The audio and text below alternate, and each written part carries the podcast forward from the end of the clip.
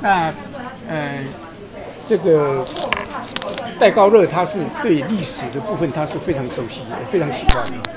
那这三个人也因为读了历史以后，所以我们讲说以史为镜，那可知兴替。就是你了解历史以后，是晓得那个时代的兴衰嘛哈。那将来像这些人，后来都当了国家领袖，国家领袖以后，他可以以史为镜，做一些重要决策，才不会弄错，对国家才有帮助。可是他他说历史都一直重复啊。呃，历史重复没有关系，历史重复对，没错，重复。对啊。好的重复没有关系，坏的你就不要重复，就这样。啊，他的意思是坏的也在重复。啊，对，坏的也在重复。但是你我刚讲这些重要人物的话。你读了历史以后，当碰到坏的东西，你就不要重复，你让那好的重复 OK。最重要是有选择了哈，要想其实蛮重要的，所以他们都有阅读习惯，这个是他们的共同点。其实我觉得非常棒哈。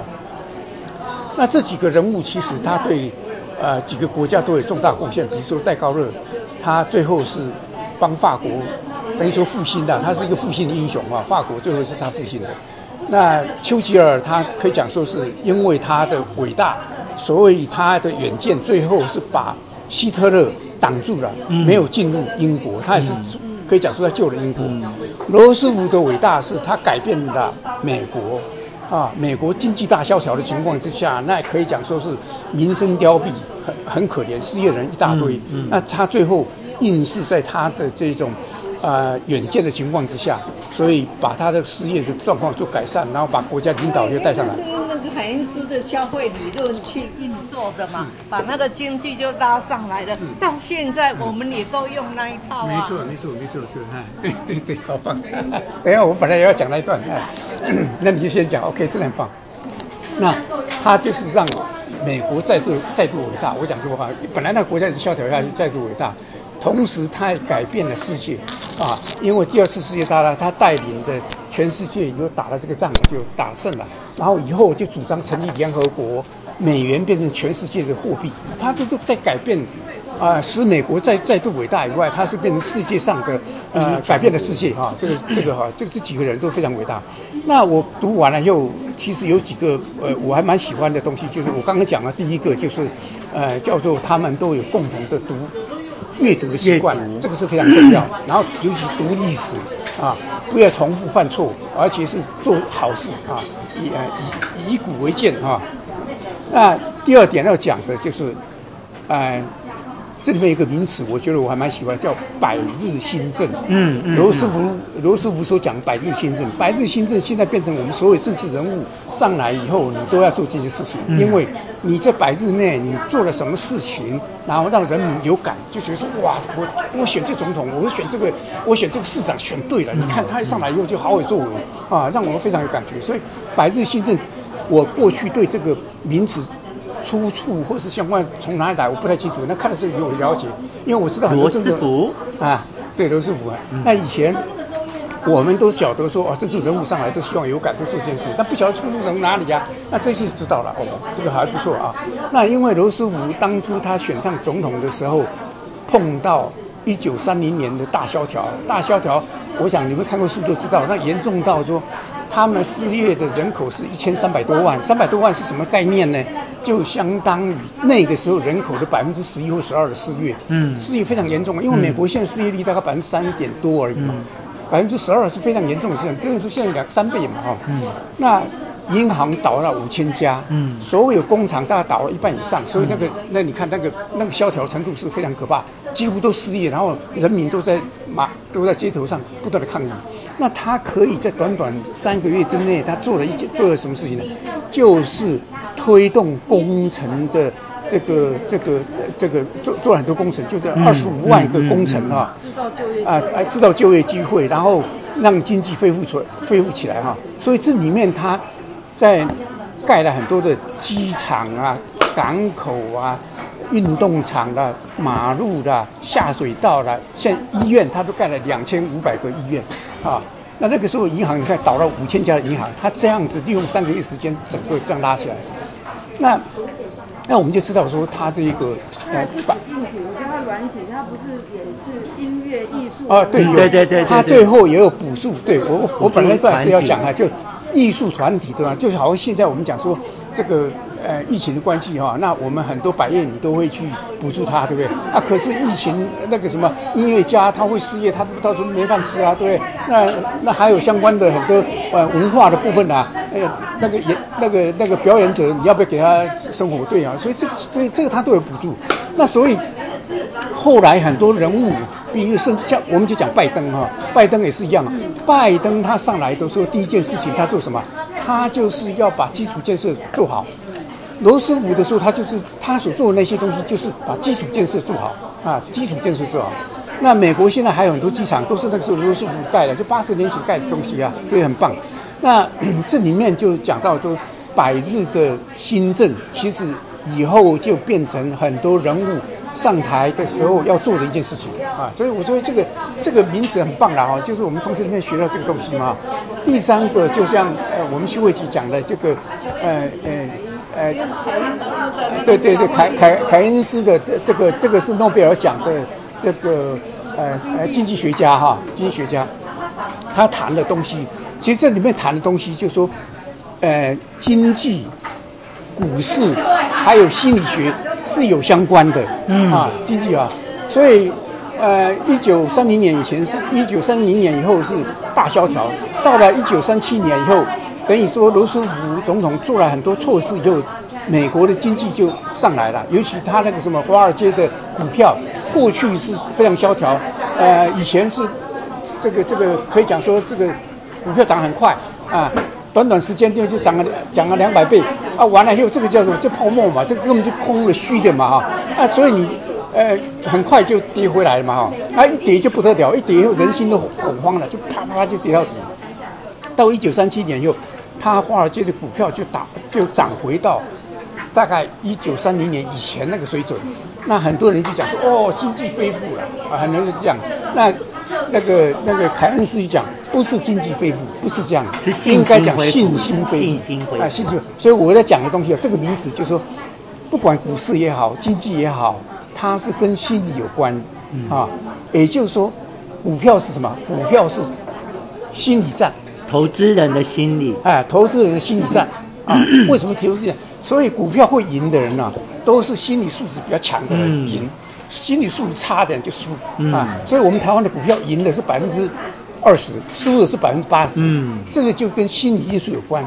为什么股票是心理因素？比如说，那个、那个、那个什么，美国那个众议院的院长来啊，那裴瑞斯来以后，他跟经济跟经济有没有关？没有关系，可是股票那一天就跌了二两三百点，嗯，这个就是心理因素，嗯啊，所以股票的东西是心理因素。股票做股票的人，就是你这一些人都在做股票，是人跟人之间的心理战。谁心理战打赢，谁就赚钱，大概就这样啊。当然，这里面很重要，就是说你做股票的时候，你要选择优质股票啊，不要选劣质。优质股票的话，跌你管它去跌，我就跌了，你越跌我越买，涨的时候我就卖啊。就像巴菲特一样，巴菲特不都这样子吗？涨的时候拼命卖，那那那没我们一般人是涨了涨了越买去追、啊、去追去追。那巴菲特是你涨了以后他就在卖。当跌到他跌到底下的时候，他去捡，所有人都跑光了，吓死了。这个叫心理因素嘛，跑光了。巴菲特去捡，所以这个就是不一样嘛。就凯恩斯所讲的东西，就说 这个信心才是最重要，信心是关键啊。这个里面当然跟我们经济跟我们的呃股票有关系，所以股票要赢的话，都是心理素质要够好，要够高，你才有机会赢，否则你永远都是输的。顺便讲这个，这个很有趣的，过去了。这三点我是我心得就报告完毕。嗯，好，换谁？你要不要继续？啊？我都可以啊。好，这位啊。哦，那个讲这三个人，嗯，其实我并没有那么深入了解的，包包括梅克尔，因为梅克尔的时代，梅克尔是第二册的人。哦，那我我是去看那一边，但是我想整个。整个那个英雄的崛起啊，其实是有他的基因的。嗯。啊，一个人会会怎么样？倒不是说这个人特别能干，还是个无私很重要。无私？哎，没有，无私真的很重要。但是呢，你要崛起，要有他的基因。那有时候聪明的人反而成不了事。为什么？我这样举一个例子好了，那个林良堂有一阵子不是很旺吗？他从没有到那么旺啊。他是谁谁做起来的？周神志牧师。那周神志牧师这个人呢？我有一个朋友，他大学时代哈在台大，那周神志就是那个台大的校牧，然后到那个学校去的牧师。那他对周神志的评语是说。啊，这些人的憨慢憨慢啦，好、哦，他不能干。可是他在灵粮堂开始的时候，因为他不能干，所以他对什么事情他也没有办法掌控，他也没有特别什么想要怎样来，一都不遐搞，一个搞憨蛮憨慢。所以他就把他换给那些教友啊，你负责怎么啊？你来建立有什么？哈哈，那你就负责。那教会其实就是一种生活状态嘛。小社会啦，小社会，嗯、生活状态了。你选择一个教会，选择一个宗教，就是选择那个生活。嗯，对、哦、对。你你的生活嘛，因为有没有上帝谁管他？但是你就要相信有上帝，反正那边人家都相信。对呀、啊。你要去混，你就只好说哦，有上帝，有上帝。然后其实是到那边混日子啊，我是承认混日子啊，别人是不要这样讲，这样讲好像是。很没品还是怎么样的哈？那所以他就就给很多人的参与，所以他就业很旺，就旺起来了。那后来接近他的欧永亮，欧永亮还更厉害，他念台大大概是广资还是什么？那早期他就去美国留学，娶了娶的太太还非常的，诶、欸。很能干，文笔很好，呃，就是程度很高的一个。那到美国以后，你知道吗？纺织这个行业是没落的嘛，啊，所以他博士又怎样？所以很多人在美国就去当传教师，去当牧师，因为他的行业不好了，所以他就去当牧师。欧阳欧阳亮，其实我看是他这样去当牧师，因为你看。你的行业就是纺织嘛，你纺织就是不好嘛，对不对啊？你到美国更不会好，那所以就他来接以后，你认为他没有那方面的信仰？我不认为他们有那个信仰，只是说他只是混口饭吃。基督教已经那么多人靠这个吃饭了，你要跟他说没有上帝哦，他们一定要这样讲，那。像我，我也要说有上帝，要感谢上帝，我也在感谢上帝。因为如果我没有这样讲，我是要怎么去跟他们混？然后跟他们混其实比较好玩啦，因为有时候不一样的人比较好玩。对啊。然后我们那边一开始是那个罗慧夫夫人的一个英文查经班啦，啊，去的大概就是一些贵妇啦，哈。啊，贵妇有什么好处呢？你人脉人脉也不用啦，我那么老了，我也不用。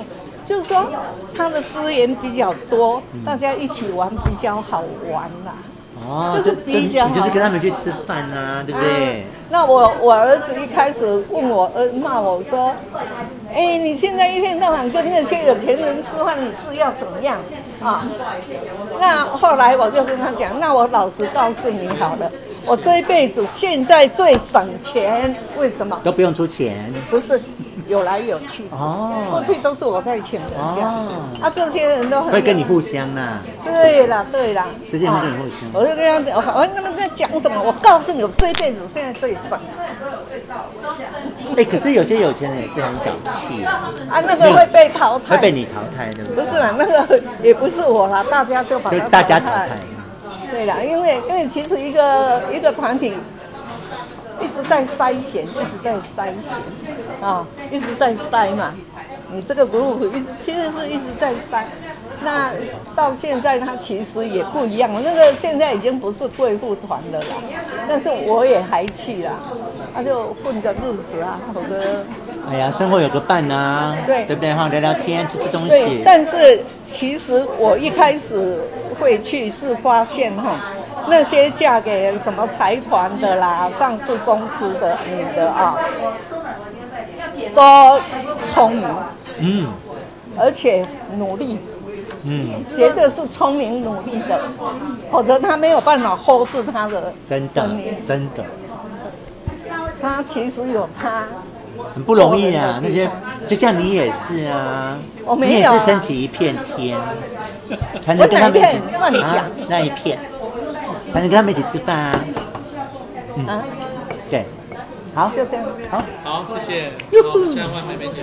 好，这三个人物中，我对那个丘吉尔啊，丘吉尔我比较，因为正好电影都有那个丘吉尔的什么一生啊，电影就印象是非常的深刻，而、啊、且就书里面写的就好，什么那些好像就会栩栩如生，觉得哎这个人好像又活了起来。我记得我那时候是在电，在一个电视影集看到那个。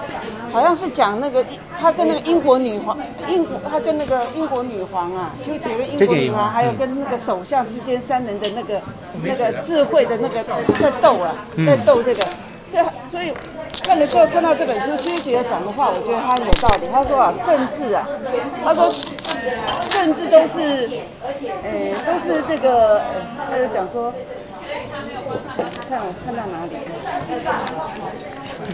没关系，你坐，过来，过来，过来，过来，可以的。我好高兴你今天来，看人家变怎么变的，这样子狗仔队，看看一下，狗仔队，真没有狗仔队。他说政治是无情无义的，真的。嗯，然后他自己本人，我他的出身是一个有钱的，他是一个贵族出身的嘛。嗯。但是他，我觉得他他这个人很厉害，就是我觉得蛮令人配合，就是他至少他蛮善良又很真诚。嗯。他不喜欢说谎，但他就觉得那些政治人物很多人都是说谎，都是大的说谎家。说谎家。对。然后就是在那样的一个政治氛围里面，我觉得一他。他可以就是不怕失败，他有讲失败跟失去是完全不同样的东西。然后，即便他有两次两次都两次下台，下台，但是他还是做他自己要做的事，嗯、写作、阅读、画画。我觉得能够从一个很，呃，就是一个高高在上的人，然后他走路这样下面，而且他是救了英国之后还下台。对对，这是是，这个真的是四个月，对，这真的有时候蛮蛮讽刺。所以他说人民是无情的、啊呃、人民是无是遗忘的，很多事情一下就忘了。嗯所以我觉得他能够从那么绚烂到平凡了，他能够用另外一个心态去，去就后面他下台的那段时间，他不就绘画吗？写、嗯、作吗？后来他不做了他的那个第二次世界大战回忆录什么？还得到诺贝尔文。对，我觉得，我觉得丘吉尔是真的就是一个那个呃，就是一个呃伟大的人物。就是你会演讲，对他，其实他口才是不好的。他小时候是，他口才是，他是训练自己，要后天的努力。对啊，然后再加上他很善良，你看他非常有钱，可是他，嗯，嗯，他不是哈佛的吧？他连军校都考不上。没有，没有，他大学没毕业，他大学没毕业，而且他军校还考不上，对，他还讲，考三次，他有讲，不是那个有讲说。他大学没毕业，可他是让那些没念过大学有希望，你还是可以成为一个很伟大的人，对不对？然后他又很努力，他他又很善良。而且他说他最幸运就是没读大学，他才会一辈子终身学习。对对对，我觉得这些精神都是值得我们敬佩。宽之宝，宽之。对对对对，我跨住我跨住嘿，然后再来去呃，我觉得他呃后来他下台之后，嗯，不是有又有人拱他出来组阁吗？对呀对呀。就是没有人敢接那个那、欸、那个位置的，对，首相的位置，没有人敢接啦。可是他接，他欣然又接受，对啊，为什么？就明知道是个烂缺，对他愿意接受，我就觉得他，他聪明人就招招。对对对，我觉得他就是一个愿意去接受挑战，分担对，分担这些责任，他愿意去做这件事情。那当他人民忘记他，人民不需要他，又把他推下来的时候，他也欣然接受。他就去画画，他就去画画，他就他他太了解这政治就是这样子，所以他才会说他受够了。他最后他的遗言就是他受够了，对。所以我觉得这种这种人物啊，其实不简单。就算他是一个不平凡的人，他是一个平凡人，他做一些不平凡的事。所以这三个里面，我应该比较欣赏纠结。对，呃，是的，OK。好，分享完。好，换谁？黄老师。我还是从那个南翔设定的那个讨论的范围去谈嘛。哦，都是照规矩来。照规矩来。对。那个《论语》大家都看过。小心，小心。好不好？很好。《论语》的那个学而篇里面，不是子贡跟那个孔子在讨论一个话题吗？那个子贡问孔子说：“贫而无谄，富而无骄，这样的这样的人怎么样？”孔子的反应就是：“不错啊，不过呢，不如贫而乐，富而好礼。哦，平而乐，富而好礼。那么，当然了，这个子贡听了孔子这样讲以后，他就是有所领会嘛。他就说：这就是切磋琢磨嘛。啊，好的还要更好啊。那所以孔子就是平而乐。哦，你是平而乐。好，那我现在要讲的就是说，呃，南翔富而好礼，要要要讨论的几个范围里面，他说，呃，在台湾或者中国有没有什么样的人物是让你觉得是这样的？可以跟他们相相相比的。哦，那我现在举一个例子，是因为之前我正好看到一个一个资料，谈到那个在巴西。巴西，巴西有一个总统，台湾，哎，在巴西有一个总统叫卢拉，卢拉，哎，卢拉，卢拉他是一九四五年出生的，然后他在二零一零年年底卸任那个呃巴西的总统，嗯，那其实他的一生，从他四岁的时候去看啊，你就知道他们家是很穷，非常非常穷，他必须要跟其他的小朋友。一起到街上去叫卖花生，嗯、才足以有一口饭吃。嗯，啊、哦，那么到他小学十二岁的时候啊，他去替人家擦鞋子。嗯，以擦鞋这样来，哎，对，来来换取这个，哎，这个生活一餐一餐的生活所需。可是呢，他在那个里面呢谈的很多，其中有一点就提到说。有人给他机会去擦鞋子，可是他把这个机会居然还让给比他更需要的人。哦，那结果呢？结果这个这个要他要他擦鞋的这个人，后来就把他带到他自己的工厂哦去做学徒。人很感动啊。这个就是他帮助别人，反而善有善报。哦，那然后呢？他后来因为呃生活比较困难嘛，他就辍学。辍学没有继续上学了，一直到二十一岁，他加入他们巴西的工会，组了一个劳工党，然后在二零二零零二年，他当选了巴西的总统，后来他还连任，啊，一直连任。那么他的唯一的信念就是要让国人都有饭吃。举这个例子，只是告诉你说，哎，一个人他能够无私。完全以国人的这个贫困生活为念，所以他今天受到这个巴西的人民的拥戴，所以达则兼兼济天下。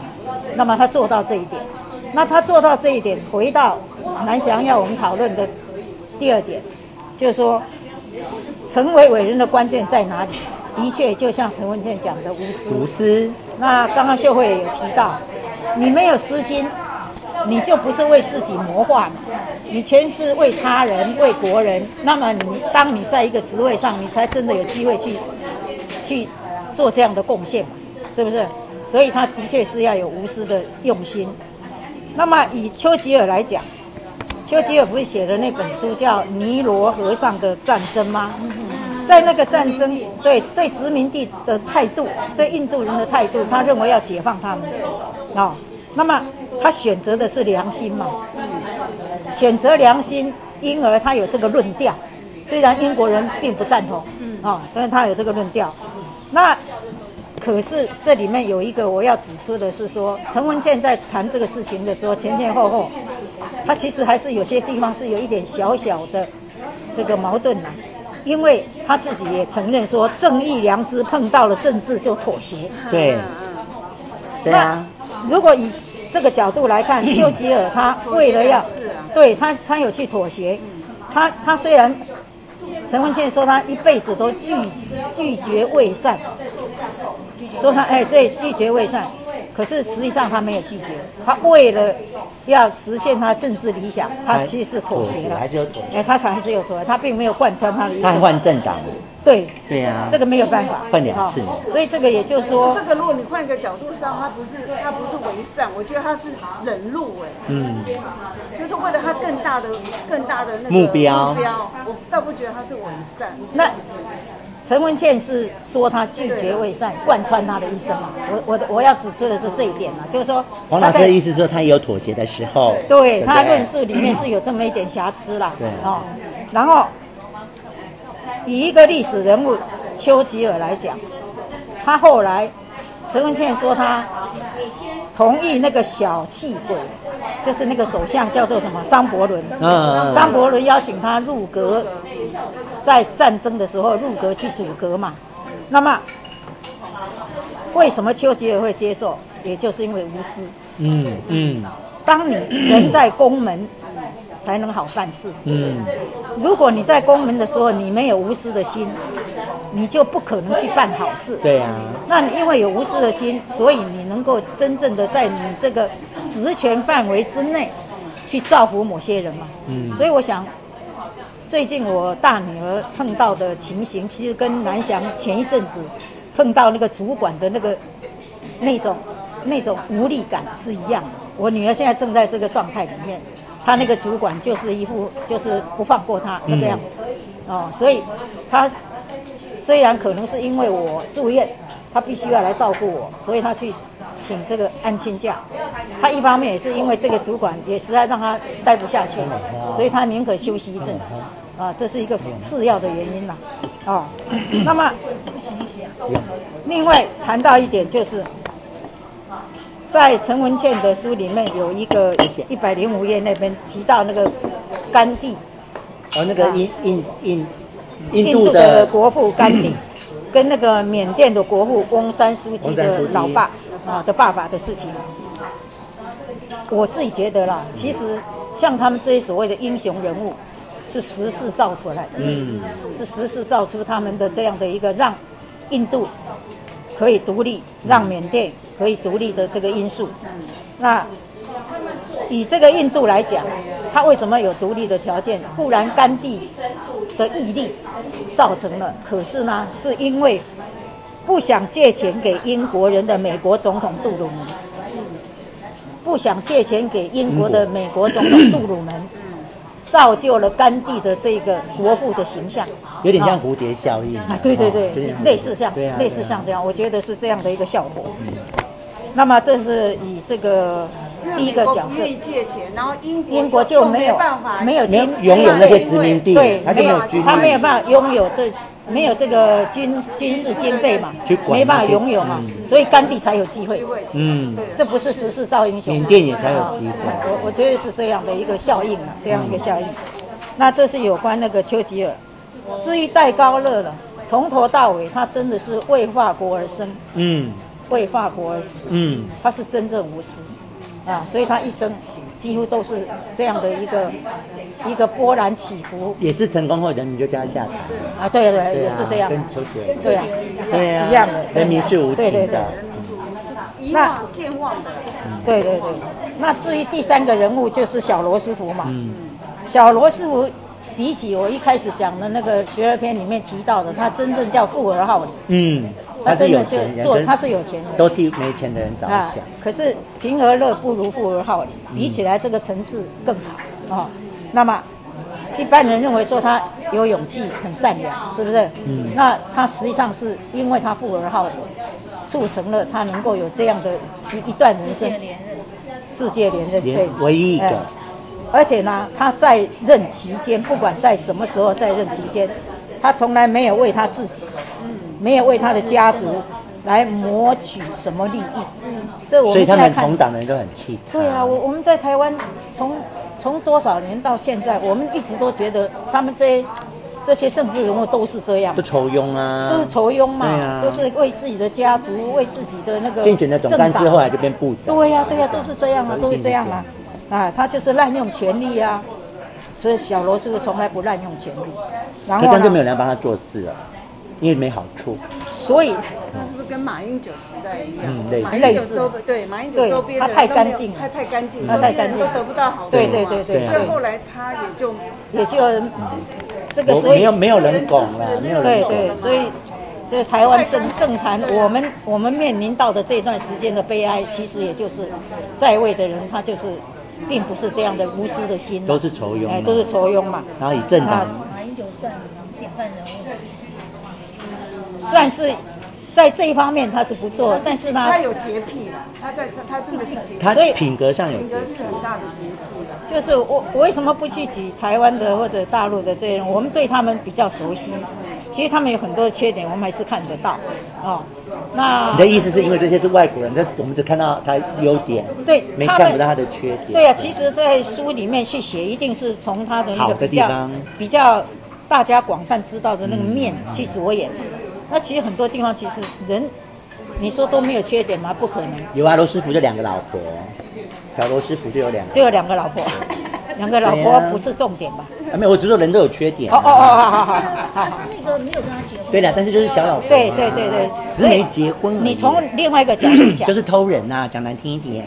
可是一个一个优秀的一个优秀的人，不管你是男生还是女生，如果你是一个男生，然后呢，你这么优秀，所有的女生都爱慕你，这是非常自然。问自己，所以对，所以当然了，你可以说，那你还是可以，可以说，哎，我不要这样，这就是在一个、一个情感的洁癖的范围去要求啦。嗯。可是中国人多少年来的这种所谓父权思想也好，或者是一直以来的传统也好，赋予男生的那种，算是一个权利吧，给男生的特权啊。特权，他其实是不在乎这个，嗯，不在乎这个，就睁一只眼闭一只眼。。对他他会比较可，对女生怎么没有哈？可是女生就不一样，这就男女有别嘛。女生就是嗯男女有别，男女他就是在这方面他的要求就是不一样。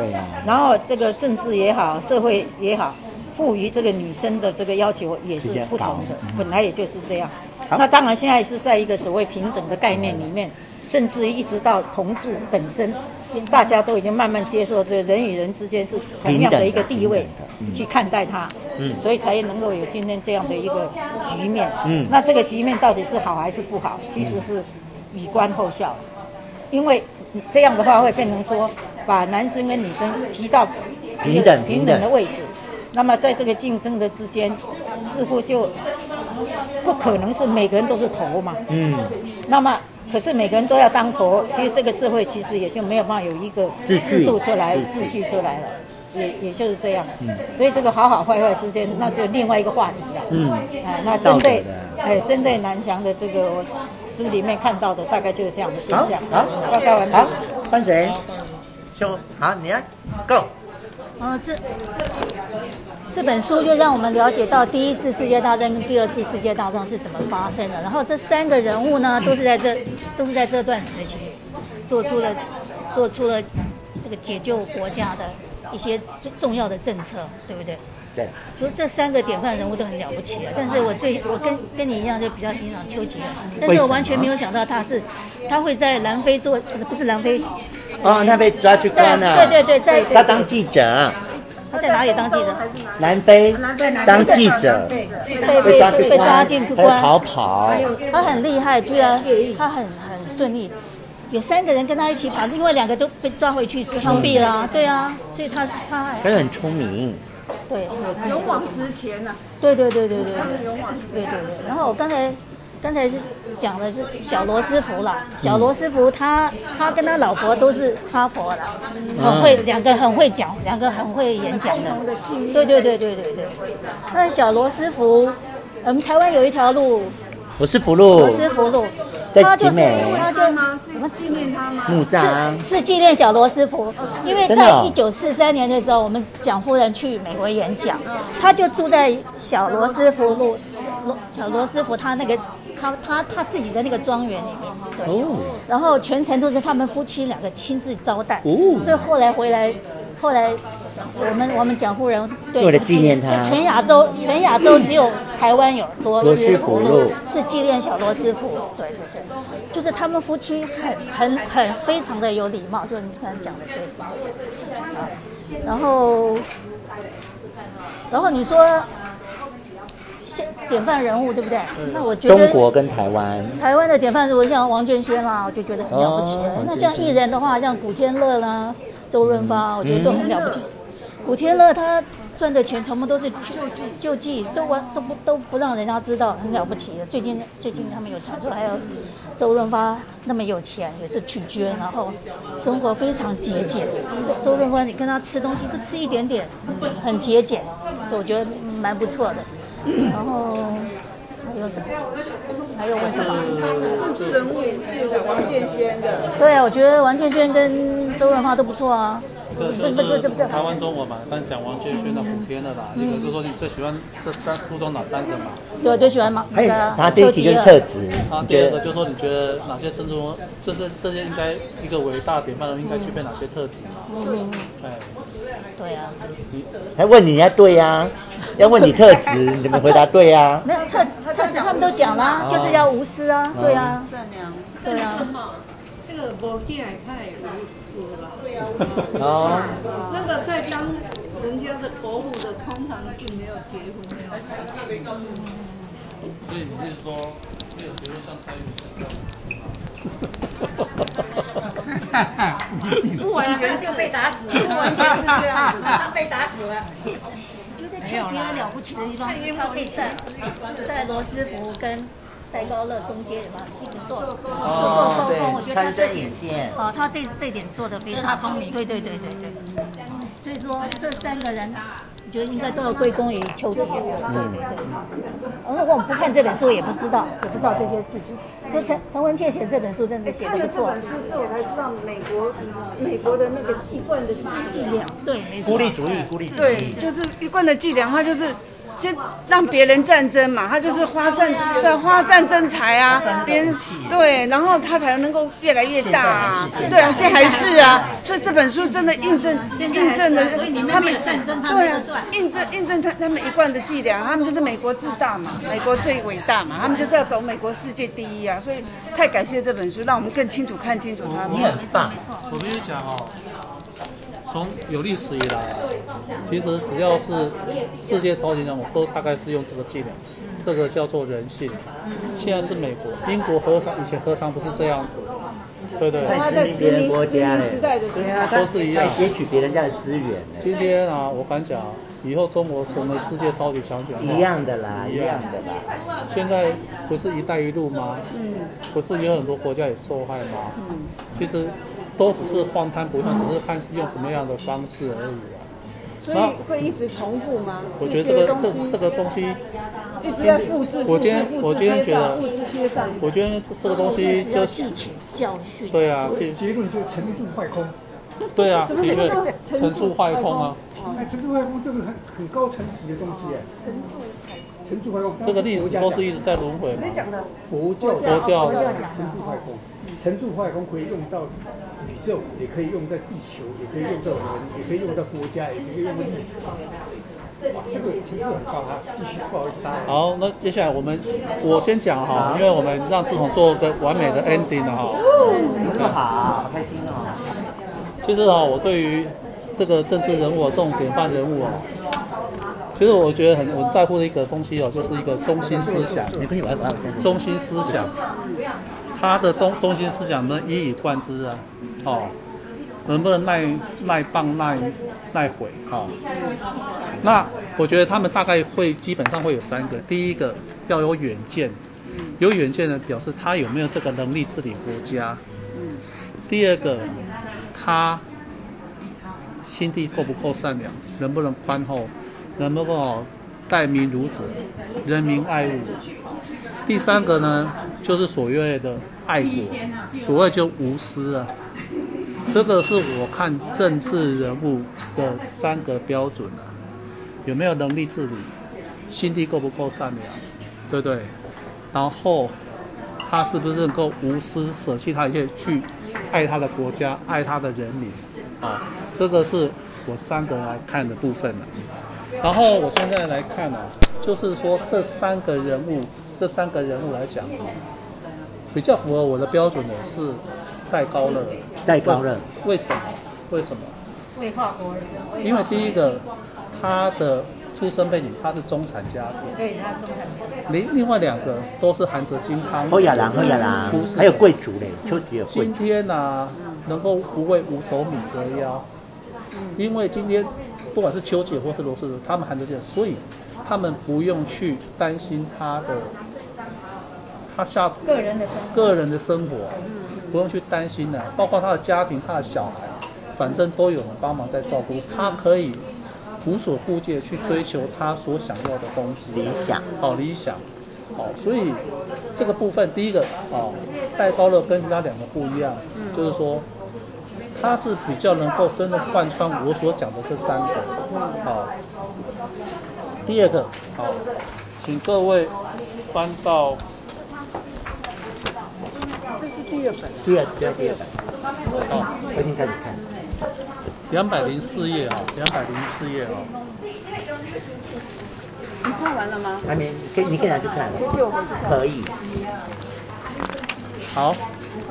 我两百零四哦，认识小罗斯福的朋友会觉得他最大的特征是勇气，第二个是善良。嗯，所以呢，是不是富家子弟一定不知道穷人的艰苦？是不是穷人家出生的就一定会替穷人谋福利？我在很多历史人物身上看到，往往是相反的例子，甚至找不到逻辑。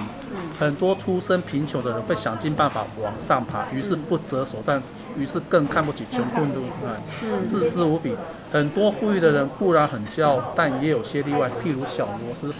这个是回应我刚才所讲的，好，所讲的。好，我再看，再再讲到另外一个，哎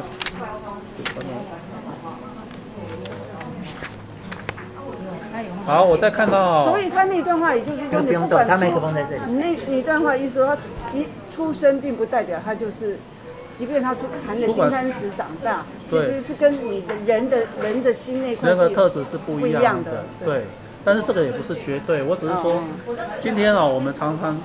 会欣欣赏某一个人，常说，因为他是从穷苦困之中。一个人可能高尚不在于不见得是他是不是在穷苦之中，在富裕的人也有。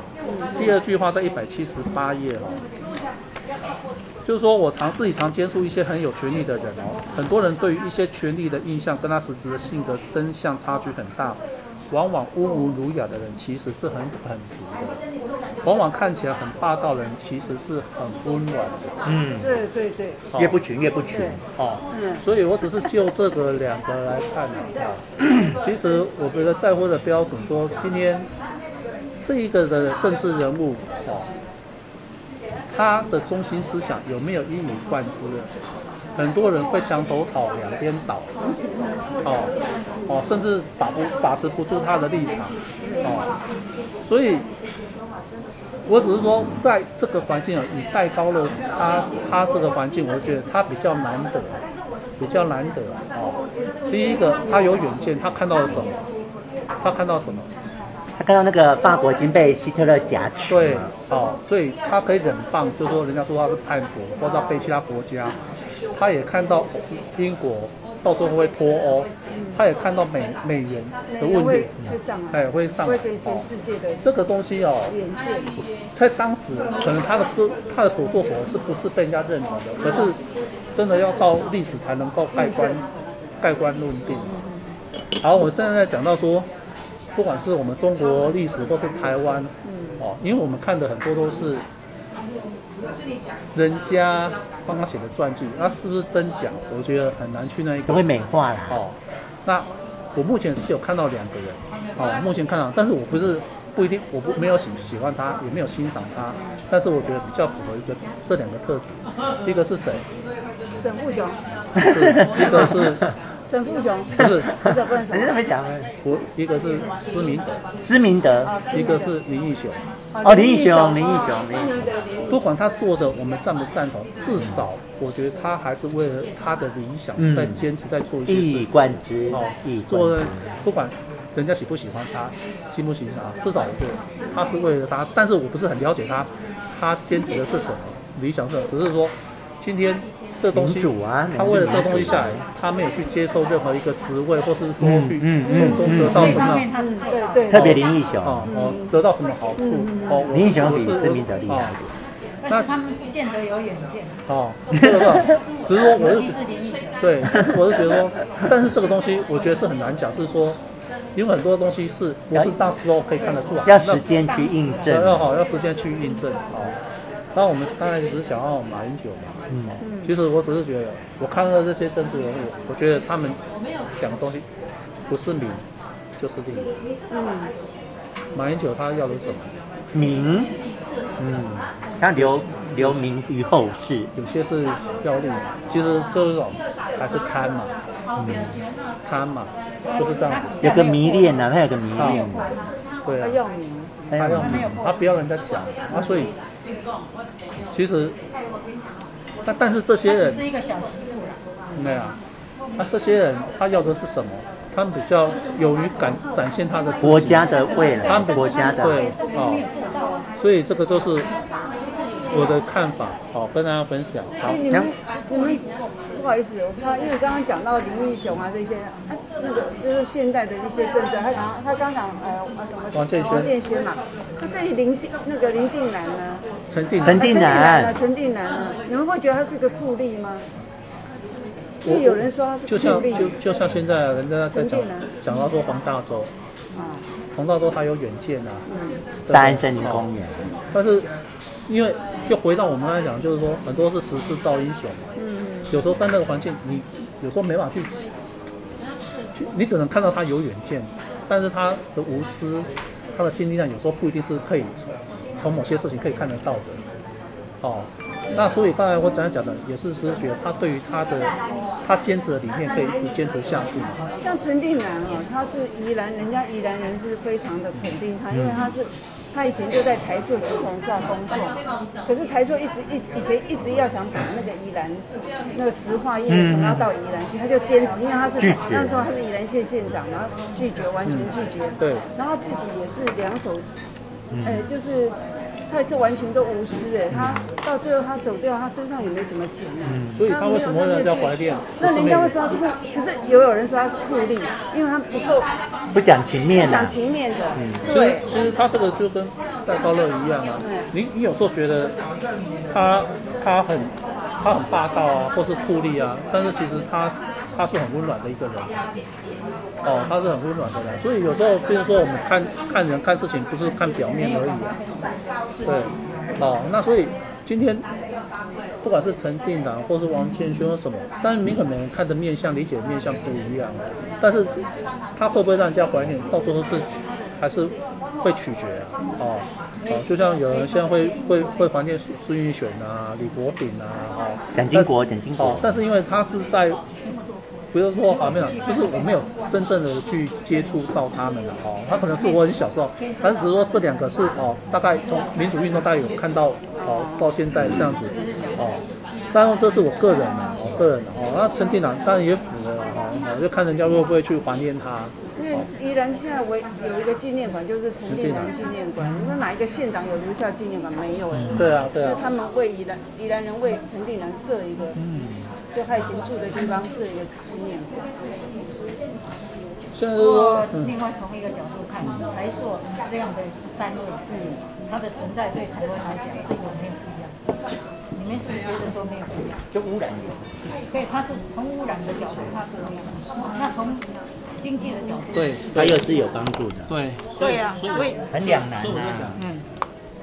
今天陈定南对于宜兰县，陈定南对宜兰人来说，他守住了这块镜子。那从另外一个经济的角度来说，台湾的进步似乎你也不能说台塑没有功劳。对啊，对啊。而且其其实也也少了宜兰人少了很多工作机会。对啊对，不同角度。所以另外后来那个德国的那那家什么邦，什么邦？杜邦。杜邦。杜邦后来没有进来。嗯。也是因为这个所谓的环保概念，拒绝了他嘛。对。那如果杜邦进来，是不是台湾的经济状况又不一样？他所谓国际化，是不是又不一样？嗯。所以这个是很难讲啊，没有标准答案。两面论。对对对，没有错，没有错。有加不同价值出来了。好，我们我们我欢迎我们的压轴志宏。压轴了，大家好。好，首先呢，当南翔说要看这本书，都快昏倒了。啊，这三个不是死掉很久的，为什么？这本书很好看的。啊，你要听我说嘛。一开始，好，就要看死人的东西。而且他们真的已经很久了。然后唯一能够鼓起我一点点兴趣的时候，我我本来就很喜欢陈文茜，我很喜欢他是一个很有观点的。我想说，由他的观点来看，搞不好能带出一些兴趣这样。然后我就开始看之后，然后就发现，其实我之前都不认识这三个人。以前历史课班在干嘛？就是名字名字都知道。丘吉尔、戴高乐、罗斯福这三个字我都知道，可是你要讲一件我都讲不出来哦，这三个都讲不出来。可是你有你有看电影吗？那个录你如果看王冠，你如果看电影就会知道。都没有看，所以所以哎，所以要来参加电影读书会，要参加读书会。所以嗯，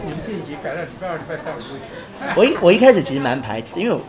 我我虽然我对历史有兴趣，我我会喜欢看那历史脉络什么，可是我对人物就比较没兴趣，因为你就去了解一个人这样，可是你真的去看的时候，哦，就很有趣呢。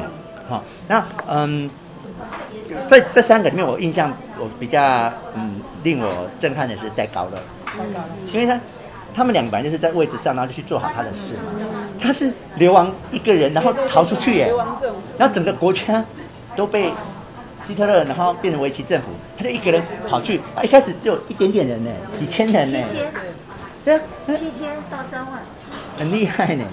然后到后面他能够呃扭转回来，变成改变整个法国，从从一个叛徒。丘吉尔不帮他，他就再也没有用了。是啦，但嗯，对他当然有丘吉尔帮忙，可是我觉得他很特别啊，一个人搞个流亡政府，那又回来又真的成功哎，嗯，哦，而且又嗯。嗯，有啊，法国人也是很快就换口味哈，要比英国人更快，更更容易健忘。然后，然后我很喜欢是他回来之后，他没有去啊、呃、追讨以前把他当做叛国贼人，他说每个人都是叛国贼。对对对，他说放不下。对呀对呀对呀。所以呢，第一个我我我很感谢蓝翔啊，找的是安伟买了上下两册，我看了那个。还有梅克，然后那他的老婆罗斯福的老婆，然后还有杜这样子，嗯，就透过这个，因为他其实写的很平易近人，以说故事的方式说，所以呃，现在基本上对这六个人就有一点点的认识。你现在讲出这六个人，可以讲一两件事情来讲，还蛮开心的。那嗯，我之前对他期望很深的是陈文宪的观点的部分，那我觉得他的观点其实是在那个前面前言的部分。你真的进入故事里面，关每天呃每个礼拜天晚上，像今天礼拜天晚上，文件讲妹搭，你会看吗？我以前我都会看，我文茜世界周报，我会看啊。现在不看了。我现在有点绿绿的这样，以前蓝蓝的。我都会看呢，真的哈。我蛮喜欢看他的，因为他有世界观点。是是是是是。我现在比较爱张雅琴。我讨厌死。真的。很讨厌他。好了，我现在爱张雅琴。然后，啊，就是台视的那个以前台视记者，年代，他现在在年代，都有雅琴看世界，因为他很好笑。哎，你看过他本人吗？没有。你会很惊讶。真的，卸了妆吓死人。好可怕。对啊，我知道那个都是妆。嗯。应该都有听过。你看他那样是不是高高的？嗯。其实他很矮哦，都是都是头发撑起来。他五短，真的标准的五短。我看过他本人。好，要下小结论了。好好，那我要这样讲结论，就是什么毁灭你的心？嗯，然后我就是我我最喜欢在陈文茜的部分，它其实都在前面的这个导读的地方，那也就是我一直在 po 脸书，你问我这种在干嘛？我在干嘛？我说今天他他讲的很好，他讲的说为什么我们要去认识这些死人，有没有？然后还有就是呃历史，然后嗯就是。文倩在那个前面讲的这些，我好喜欢哦，嗯、就跟那些故事无关的，然后就放在脸书上跟大家。是那时候想说，我们都要念的，你为什么还要放那个？就爽啊，怎么样？就喜欢啊，怎么样？是，后来我了解你的意思。对，哎，而而且你要知道，我们有一些像像那个，哎，那个意涵。我们一些我们这些读书会员，他可能不见得还能参加我们读书会，可能不见得有。机会看这个书，可是我这样分享一下，他大概知道我们在看这个书。他现在人还在新加坡还是回来？他后来跑去澳洲读书了，然后去澳洲读，现在在澳洲读硕士，很棒。发布完毕，喵喵。很棒，很棒。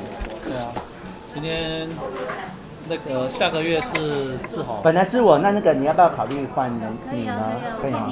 九月，你要九月啊？九月哪一天啊？你要九月的哪一？